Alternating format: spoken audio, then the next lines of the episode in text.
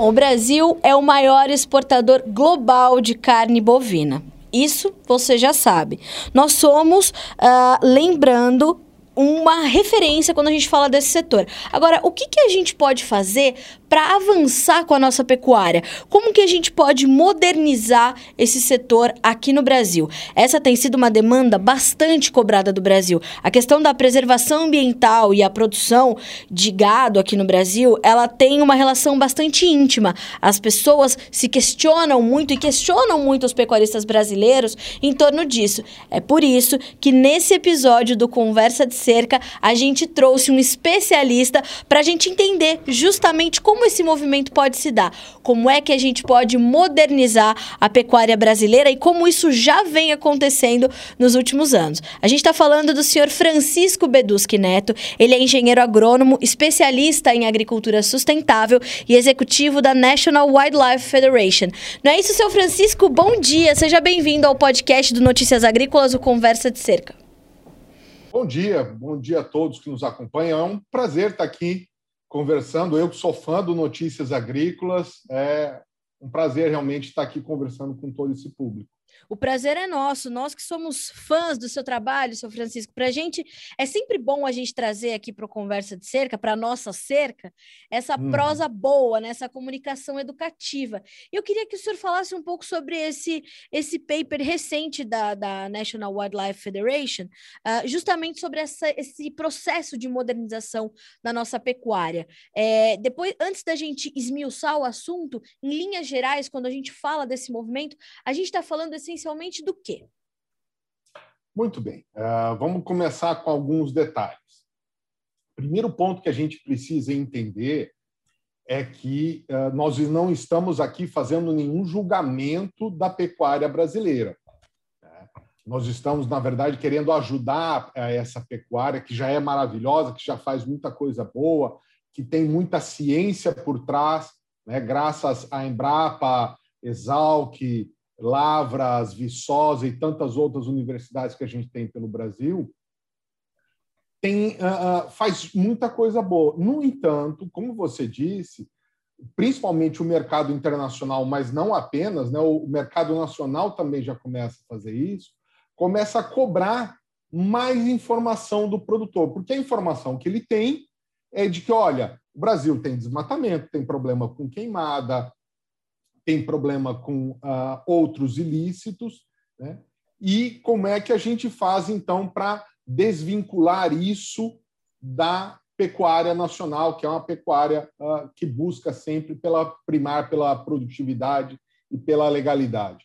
Então, esse tem sido o papel da NWF ajudando o desenvolvimento da pecuária no Brasil. Isso é bastante interessante da gente observar no ano sequente, onde a gente viu em 2020 acontecer todas aquelas queimadas no Pantanal e se colocar sobre a pecuária brasileira talvez a maior culpa pelos incêndios, que são diferentes de queimadas, né, seu Francisco? São conceitos que, as, que a população urbana e principalmente a, a população consumidora dessa carne não sabe e aí recebe essas informações meio distorcidas, meio deturpadas e acaba comprando. Ou seja, não só a gente precisa modernizar a atividade e, e, e trabalhar com, com conceitos que sejam de fato cada vez mais aprimorados, mas a gente precisa também aprimorar a nossa comunicação quando a gente fala sobre isso, né? Com certeza. Então, primeiro, a, a pecuária ela tem sim espaço para melhoria, né? A gente tem ainda uma taxa de lotação que é relativamente baixa, ou seja, o número de cabeças que eu coloco por hectare ainda é baixo, é cerca de 1,5 cabeça por hectare, e isso poderia chegar sem problemas a três cabeças por hectare e aumentar a produtividade, cumprir com o papel que a própria ONU eh, traz para o Brasil de ser o grande provedor de alimentos do mundo, né? e, ao mesmo tempo, uh, preservando as nossas florestas, o, todo o nosso patrimônio uh, ambiental. Então, a gente tem espaço para melhoria na pecuária e isso gradativamente vem sendo feito. Mas, como você colocou, muitas vezes o consumidor ele não sabe disso. Né? E acaba tendo essa imagem errônea da pecuária, não só nesse sentido, né, dos incêndios e tudo mais, mas de que a pecuária ela é, por exemplo, o grande causador do, uh, das mudanças climáticas, a grande fonte do, de carbono no, no Brasil. É, a gente tem que começar a fazer algumas diferenciações. A pecuária está vinculada a isso porque ela está vinculada à mudança de uso do solo. Tanto a pecuária quanto a agricultura, elas fazem uso desse recurso natural que o Brasil tem, que é terra para produzir. Né? O que a gente tem que começar a fazer é desvincular da nossa imagem, da grande maioria que faz certo, aquela pequena porção que existe, que a gente não pode negar porque existe, claro. mas que está fazendo grilagem de terra, desmatamento ilegal. Né? Então, começar a separar o joio do trigo. Sim. Eu acho que esse é o grande papel. E a NWF tem procurado contribuir justamente nisso. Né? A gente diz que derruba muros e constrói pontes. Derrubar Sim. muros no sentido de desmistificar um pouco e construir pontes uh, para poder levar a informação tanto do campo para o consumidor, como do consumidor para o campo. Né? O consumidor do século XXI precisa ser ouvido pelo produtor do século XXI, e esse produtor do século XXI precisa entregar para esse consumidor aquilo que ele quer consumir. Né? Então, a gente tem buscado ajudar sempre muito nisso. E é interessante como os consumidores do século XXI, eles têm, de fato, esse interesse em saber de onde vem a comida que eles estão comendo, né? Seu Francisco, eu percebo que a gente tem realmente uma, um processo é, interessante, né? A gente observa de forma... É, é muito positivo isso para o agronegócio se a gente souber utilizar isso a nosso favor, é, no sentido mais é, literal da palavra, né, da expressão, é, não deturpando informações ou mascarando dados, porque ninguém está aqui justamente para falar que o agronegócio brasileiro não tem problemas, tem sim problemas e a gente precisa avançar nas suas soluções, mas usar isso ao nosso favor no sentido de deixar claro o que está sendo feito. Quando o senhor fala dessa colocação aí de poderíamos chegar a três cabeças por hectare, é, como é o processo para que isso aconteça, seu Francisco? É custoso para o pecuarista ou é, é um processo que precisa ser gradativo? Muda muito a rotina do bem-estar animal? Como é que fica essa situação, por exemplo? Vamos lá. É, esse é um excelente exemplo. Uh, a primeira coisa que a gente é, olha é que, sim, ele exige investimento por parte do produtor, mas no Brasil a gente tem vantagem de ter, por exemplo, o plano ABC. Né? Sim. O plano ABC ele tem uma linha de crédito específica que é operada pelo BNDES e chega ao produtor por diversos bancos que trabalham em parceria com o BNDES, né? Não vou citar nomes aqui para não esquecer de algum, mas todos os bancos que trabalham com o BNDES têm a linha de crédito do ABC. E essa linha de crédito ela é uma linha de investimento, ou seja, de longo prazo, tem carência, tem juros diferenciados.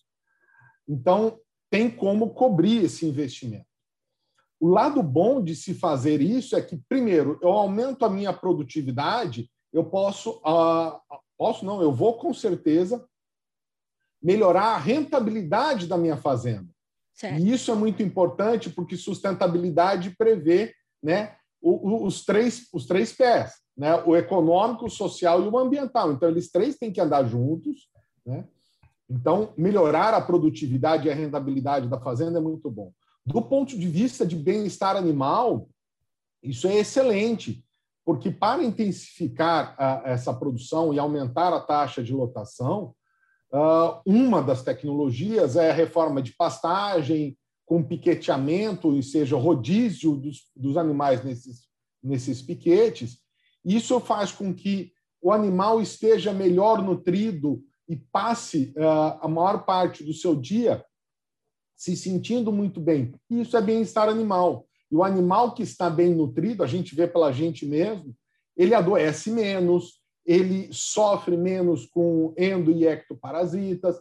Então, é um animal que passa melhor a, a sua vida, né? E por ter menos estresse, eu tenho uma carne de melhor qualidade. Claro. E isso vai se refletir no consumo, né? O consumidor vai querer, vai buscar essa carne. Então, unir todas essas coisas e comunicar isso uh, é muito importante. E você tocou também num ponto que é, eu vejo como essencial, e eu tenho uh, trabalhado isso com nossos parceiros, os parceiros da NWF, que é o consumidor ele não pede perfeição. Ele não quer que o, a produção seja perfeita hoje, uhum. mas ele pede progresso. Né? Ele uhum. pede que, olha, hoje eu estou aqui, amanhã eu vou andar mais um passo e depois mais um passo e assim por diante. Então, sustentabilidade é isso, é um caminho a ser trilhado e é isso que o consumidor espera do produtor brasileiro. É, essa questão do, do bem-estar animal, ela acaba sendo um argumento bastante forte é, que combate a desinformação quando a gente fala que, de fato, a pecuária brasileira é modelo de maus tratos aos animais. Pelo amor de Deus, né, seu Francisco? A gente sabe que, de duas uma, o pecuarista ou como qualquer outro homem do campo, ele é um apaixonado pela sua atividade. Então ele trata melhor dos bois do que dele mesmo, né? Isso é sabido. Todo mundo que, que vê assim um, um, um, um, cara, uma mulher, né? Hoje a gente tem um monte de mulheres aí à frente da pecuária brasileira, especialistas nesse setor e, e, e pessoas, produtores que de fato entendem do que estão fazendo e que fazem com responsabilidade, é, não só eles têm essa paixão pelos animais, como eles sabem também que um animal que, que não tem esse bem-estar garantido, ele não é um, um animal que vai dar lucro, que vai dar resultado, né, seu Francisco? E as pessoas realmente elas não têm, é, o consumidor ainda não tem o entendimento, talvez não tenha o alcance, é, ao seu alcance essa informação né? Como é importante que a gente traga isso é, é, para mais para mais perto do consumidor final, né? Alguns conceitos, o senhor citou o plano ABC, mas se a gente traz também para essa conversa o, o, sistema integração lavoura-pecuária, integração lavoura-pecuária-floresta, a gente é modelo nesses, nesses é, é, sistemas, né, seu Francisco? Com certeza, e eu vou aproveitar que você citou aí dois pontos é, para citar uma pessoa que eu acho que é referência e fazendo referência a essa pessoa a homenagear todas as outras mulheres que estão à frente de tantas e tantas fazendas pelo Brasil afora. Né? A Marise Porto, proprietária da Fazenda Santa Brígida, em Ipameri, Goiás, é referência nacional em integração lavoura, pecuária, floresta, tem um dia de campo maravilhoso na sua fazenda todo ano, faz questão de mostrar aquilo que é feito na fazenda, né? E eu acho que o que falta é isso, é a gente pegar essa informação daquilo que está sendo feito lá no campo, né? E de alguma forma fazer com que essa informação chegue ao consumidor final. O, por algum tempo, os produtores eles ficaram uh, muitos dizendo e, e repetindo: olha, o Brasil preserva 66, 65% das suas florestas originais. O produtor rural brasileiro tem o código florestal mais rígido do mundo. Ok, tudo isso é muito importante e, e deve ser respeitado e enaltecido, mas já não é mais suficiente como informação para esse consumidor do século XXI. Ele não quer mais saber informações gerais, ele quer saber aquela fazenda, como é que aquela fazenda está. Ela cumpre o Código Florestal, Sim. a fazenda onde saiu, onde veio o bezerro, tem atende todas essas questões de ambientais, sociais, de bem-estar animal e tudo mais. Então, é aquele e, e, não é o boi, ele quer saber aquele aquele corte que ele está comprando, aquela peça de alcatra, aquele bife, se tem tudo isso. Então trazer transparência para a cadeia de produção da pecuária brasileira, e, seu Francisco, eu percebo que a gente está falando de pecuária extensiva. Se a gente estende a nossa conversa para o confinamento, o consumidor vai querer saber, inclusive, de onde veio é, a ração que aquele, que aquele, que aquele, uh, aquele animal está uh, comendo, que soja é essa, que milho é esse, de onde vieram é, os suplementos nutricionais, enfim. Hoje, essas informações personalizadas, elas são cada vez mais demandadas, portanto. É mais ou menos isso que o senhor está dizendo. É bem isso. Eu acho que assim a gente ainda não chega a esse nível de detalhamento no Brasil. Uhum. Tá? A gente ainda tem uh, uma tarefa mais básica para cumprir, né? na própria implementação do Código Florestal, o código ele ainda o cara é apenas o primeiro passo, né? A gente ainda tem muito o que fazer com todos os PRAs, né? Os planos de regularização ambiental para quem tem alguma adequação a ser feita nas propriedades e tudo mais. A gente tem ainda que melhorar um, muito a nossa uh, informação de cadeia, né, que é essa questão do fornecedor direto do frigorífico indireto do frigorífico que está antes dele e daí para trás. Né? Uh, mas, uh, de qualquer forma, uma hora vai chegar nisso. Né? Uma hora a gente vai. Então, se a gente já está enxergando que o, o fim das contas é esse, vamos começar a preparar agora. Né?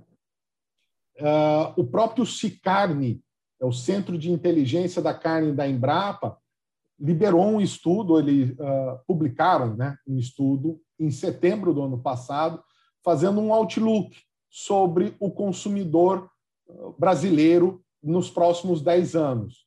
É, e nos próximos 10 anos, quem vai estar comprando a nossa carne é aquele consumidor que já nasceu no século XXI, que já está uh, acostumado a ter o seu smartphone, ter uh, todas as informações ali uh, na palma da mão, né? Então esse consumidor ele vai chegar e vai querer bater uma foto de um, de um código QR, né? O famoso QR code na embalagem da carne que ele está comprando e ter ali as informações. Exato. Então, eu preciso começar, eu, que eu digo, a cadeia como um todo, precisa começar a se preparar hoje para atender esse consumidor amanhã. Sem dúvida.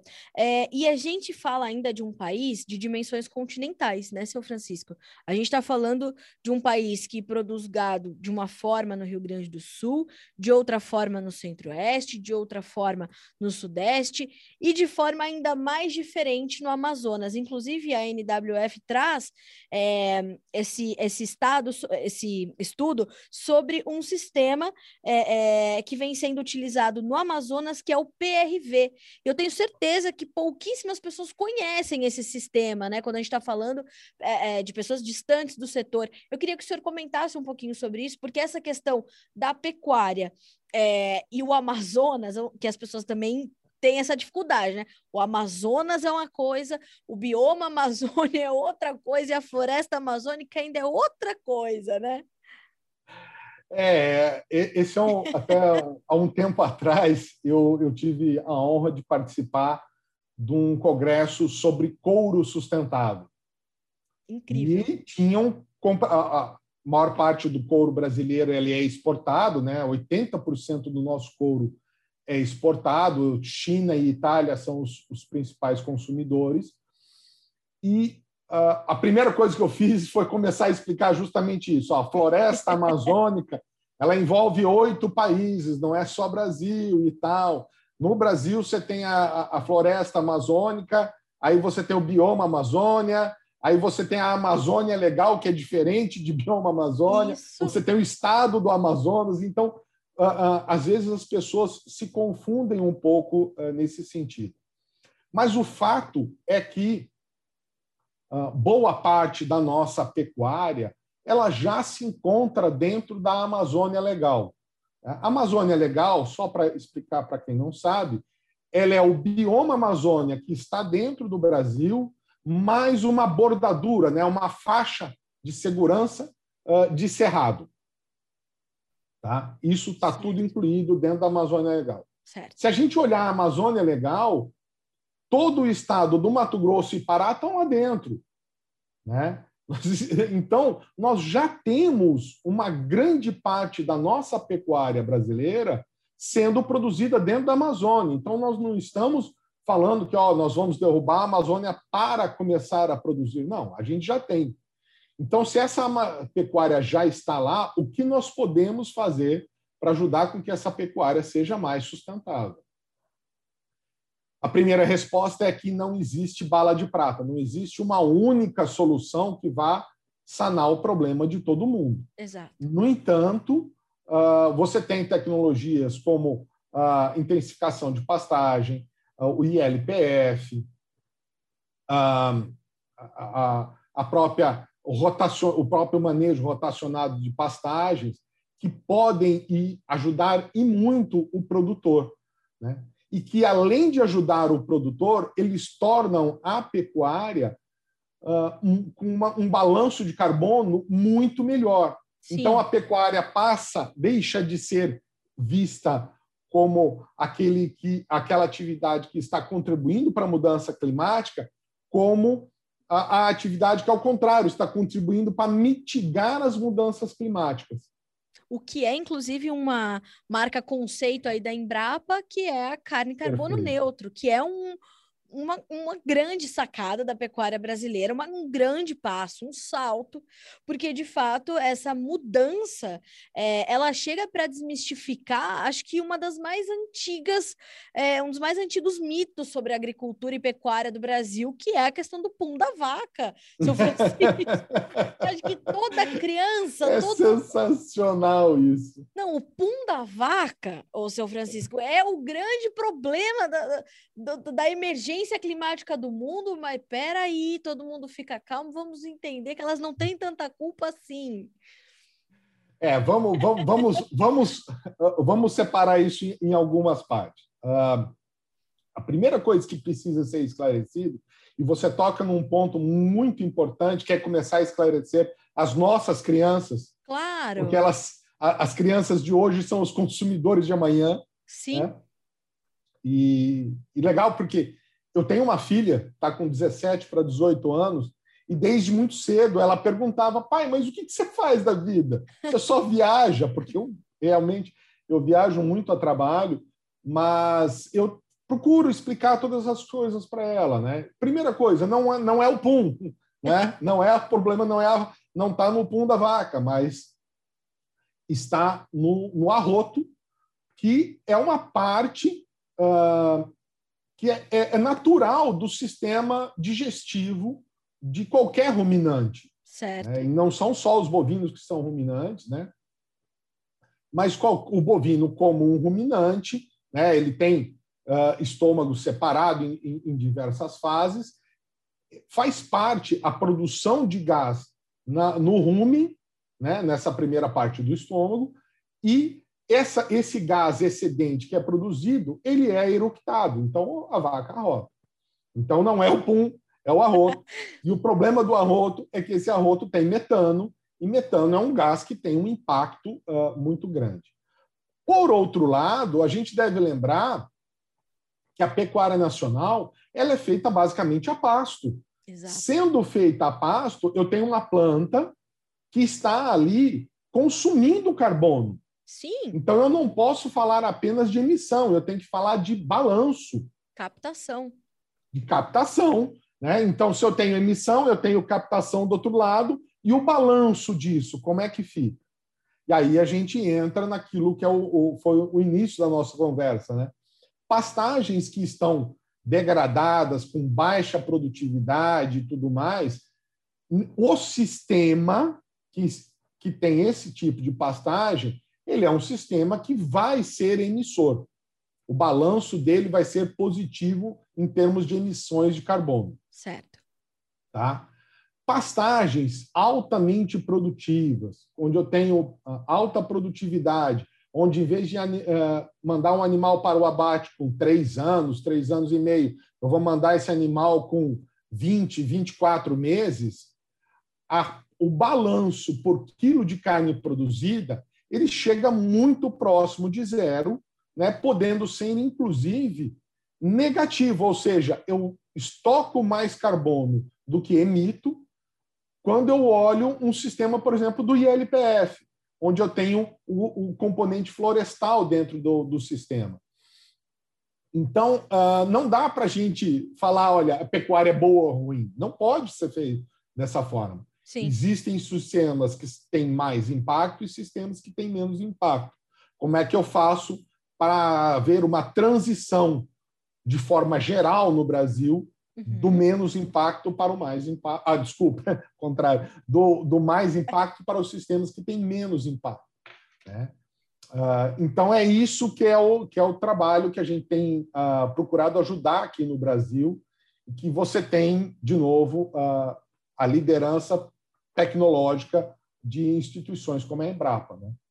é tão bom, né, seu Francisco, para jornalista como eu, que gosta de contar história boa, é isso aqui, essa conversa. O senhor falar que o senhor teve que explicar para tua filha o que, que você faz, pai. Eu vou pelo Brasil afora e o mundo afora explicando que as vacas, número um, não estão soltando pum, mas estão arrotando e tá tudo bem, elas não estão é, é, acabando com o mundo. Aí eu queria trazer um, uma situação que aconteceu ano passado, que foi bastante peculiar para mim como comunicadora, que foi quando a ministra Tereza Cristina, que é excelente profissional, referência para essa pasta, acho que talvez uma das melhores dirigentes do Ministério da Agricultura dos últimos anos, na minha modesta opinião, uh, quando ela foi se posicionar em torno das, das dos, das tragédias lá do Pantanal ano passado sobre as, a, os incêndios e tudo mais, e ela citou a questão do boi bombeiro. E virou chacota na grande mídia, o que é muito triste, porque de fato esse é um conceito criado por um professor, um pesquisador da própria Embrapa, que mostra como é equilibrado uh, a, a, criação, né, a pecuária no Pantanal e o, o, o, o bioma né? Como há um equilíbrio ali que obviamente precisa ser é, cuidado, aprimorado para que não fuja, as coisas não fujam do controle. E isso vale para qualquer coisa, né, São Francisco? A gente está falando de pecuária, mas isso serve para qualquer cultura e para qualquer atividade que você vai fazer. E as pessoas realmente não entendem que pode de fato existir este equilíbrio entre a pecuária e um bioma tão tão diverso e tão peculiar e tão importante para o Brasil como é o Pantanal, né? Com certeza, você está coberta de razão e, e eu faço suas, a, a, faço minhas as suas palavras, né? em todos os sentidos. E, e, esses dias agora eu ouvi de um amigo, um, grande colega, engenheiro agrônomo, a quem eu respeito muito, uh, uma definição de sustentabilidade que eu adorei e eu repito. Sustentabilidade, ela sempre uh, foi vista como um tripé, né, entre social, ambiental e o econômico. Ele falou para mim assim, Chico, não é um tripé, é um móvel. Sabe aqueles móveis que você coloca em cima do berço de criança, que tem várias coisas se mexendo ao mesmo tempo, e se você mexer um, todos os outros se movem e, e se movem em direções diferentes e de formas diferentes, intensidade diferente. Sustentabilidade é isso. É.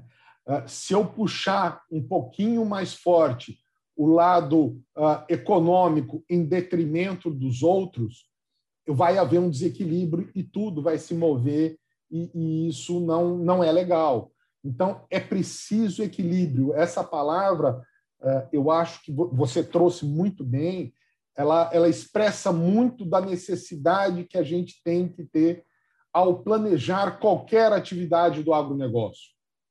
Porque o agronegócio é quem faz uso da terra. Né? É a gente que está fazendo o uso da maior parte uh, que é do, do território nacional, que é explorado. Então, a gente deve ter sempre esse cuidado e, ao planejar qualquer atividade, qualquer coisa, não só a pecuária, buscar sempre esse equilíbrio entre todos esses fatores. Né? Primeiro, porque é, se não houver equilíbrio, né, eu não vou ter o ganho econômico e quem investiu nessa terra não vai ter retorno e esse retorno, portanto, esse negócio não é sustentável. Claro. Né? Mas ao mesmo tempo, se não houver respeito às questões ambientais, daqui a pouco eu posso, aquele rio que abastecia a minha propriedade, pode não ter mais a quantidade ou a qualidade de água que eu tinha antes e eu posso não conseguir mais produzir por causa disso. Então, manter o equilíbrio é essencial. Seu Francisco, é, é, é como é bom né, a gente ter gente que entende uh, do assunto para explicar para a gente, né? A comunicação é isso. A gente perguntar o que a gente não sabe, certo? e, e saber de quem sabe. Abaixar, aquela coisa que a mãe ensina pra gente, abaixar a orelha para quem sabe mais do que nós. Então, assim, é, o objetivo desse podcast é justamente isso: comunicação educativa. É, eu vejo que há anos o agronegócio tem tentado responder as coisas com uma comunicação reativa. Não é mais hum. eficiente né? Então, a gente está aqui focado em fazer comunicação educativa. Então, para fechar a nossa conversa, para concluir a nossa conversa, queria que o senhor falasse um pouquinho mais para a gente sobre a, a NWF. É, como que vocês têm atuado, aonde vocês estão. É uma, é uma instituição originalmente nascida nos Estados Unidos, confere? É isso mesmo. A NWF ela nasce nos Estados Unidos em 1936 então, ela é uma das organizações não governamentais mais antigas do mundo. Que legal. Né? E uma das maiores do mundo também. Uh, e ela começa uh, os, as suas atividades fora dos Estados Unidos eh, na década de 80. Né? Então, a partir de 86, 1986, a gente começa a, a trabalho, ter um trabalho aqui no Brasil, inicialmente com parcerias com outras ONGs brasileiras, uh, sempre com esse foco né, de construir pontes, de levar informação, de promover o desenvolvimento sustentável do agronegócio brasileiro. Né? E aqui no Brasil, então, atuando desde 86, atualmente a gente tem uma equipe própria aqui no Brasil, com a, eu sou engenheiro agrônomo, tem zootecnista, uh, engenheiro florestal, uma pessoa especializada em marketing. Né? Então, nós temos uma equipe multitarefas trabalhando aqui no Brasil, uh, basicamente trabalhando nos biomas Cerrado e Amazônia, e uh, com duas commodities aqui no Brasil hoje, com soja e com pecuária. Então, e ainda, lógico, com, com diversas parcerias com outras ONGs, com indústrias brasileiras, com produtores brasileiros. Nós queremos, ah, nós vemos que a gente só vai uh, mover as coisas adiante se houver parceria entre os atores da cadeia. Então, esse é o nosso, nosso método de trabalho.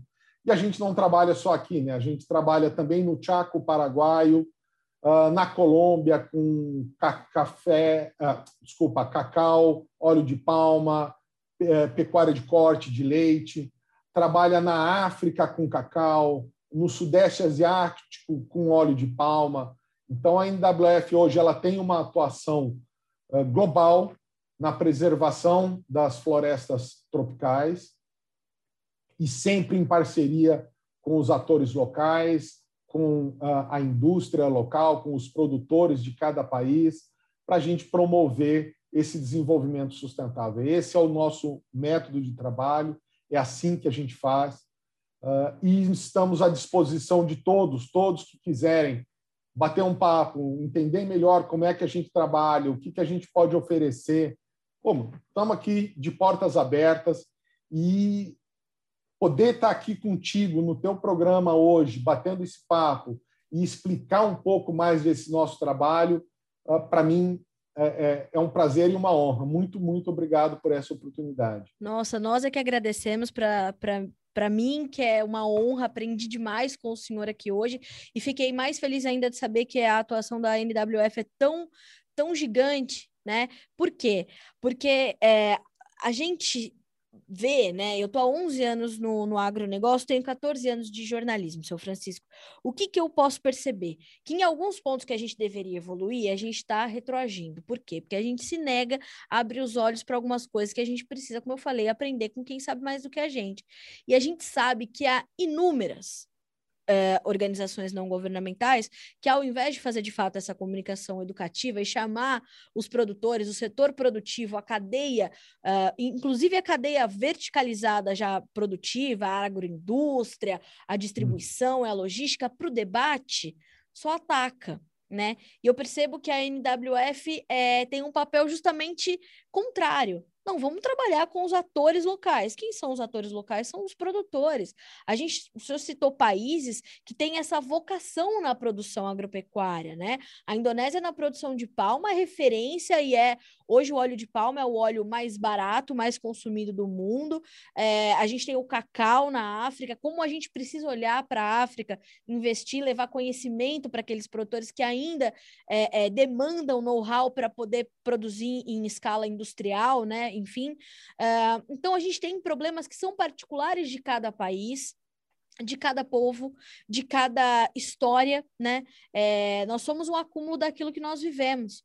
E cada povo acumula as suas experiências e vai reagir aos cenários atuais de uma forma. E a produção de alimentos, ela ajuda muito, ajudou até agora e continuará ajudando certamente a escrever a história da humanidade, né? Então, a gente precisa perceber essas particularidades de cada país, de cada povo, da forma, dos sistemas produtivos de cada país, das necessidades de cada país, ainda mais um, um, um Brasil que tem o tamanho de um continente, né? Isso para nós é ainda mais importante. Então, para mim é uma honra poder contar a história da NWF, trazer isso para mais perto dos produtores e talvez criar mais uma ponte, como é o objetivo de vocês, entre o setor setor produtivo e o desenvolvimento sustentável. Muito obrigada é, pela generosidade, pelo tempo, pela disponibilidade de nos ensinar, seu Francisco. Eu agradeço muito.